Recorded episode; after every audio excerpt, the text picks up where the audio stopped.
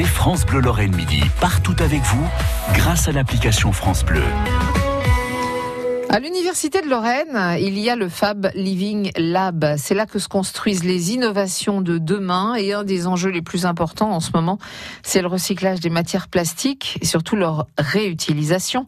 Pour nous présenter l'innovation en Lorraine, Damien Colombo est allé euh, au Fab Living Lab. Il a rencontré un ingénieur colombien installé à Nancy. Il s'appelle Fabio Cruz Sanchez. Il planche sur cette question du recyclage des plastiques. Il y a des solutions. En tout cas, il y a plusieurs solutions. Il y en a une qui serait plus plutôt simple. Ce serait quoi cette solution, Fabio?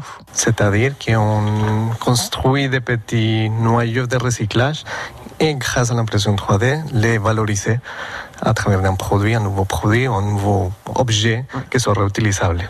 C'est-à-dire qu'on va travailler à l'échelle d'un quartier, d'un immeuble, d'une maison? Le futur, ça sera travailler à l'échelle de, de, la maison.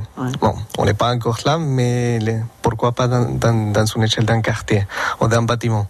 Et comme ça, on réduit la, les coûts de transport et on espère que la quantité de déchets soit moindre et qu'on puisse valoriser les choses qu'on jette par défaut aujourd'hui. Donc dans 10 ans, 15 ans, 20 ans, peut-être qu'on aura une broyeuse à la maison et tous nos plastiques, on va les, les broyer individuellement. Exactement.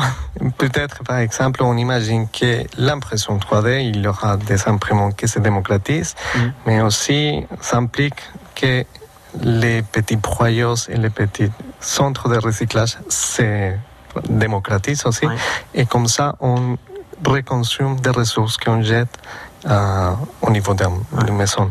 Comme on descend son sac poubelle, aujourd'hui, on pourra aller broyer ces, ces bouteilles, ces matières plastiques aller broyer, mais aussi voir qu'on crée une participation, une économie à travers des, des recyclages. C'est-à-dire que peut-être on a besoin de construire quelque chose pour la cuisine, bah on les conçoit, on les télécharge on, et on les fabrique localement. Tous les types de plastique peuvent être utilisés, que ce soit des bouteilles, que ce soit des, des vieux jouets peut-être. On pourrait prendre tout type de plastique ou il y a des restrictions Pour l'instant, il y a quelques types de plastique qu'on peut collecter et qu'on peut être sûr que c'est faisable, c'est ça le, le, niveau de recherche. Et, mais l'idée, c'est de trouver que, que soit tous, que soit absolument tous, tous les types de plastique.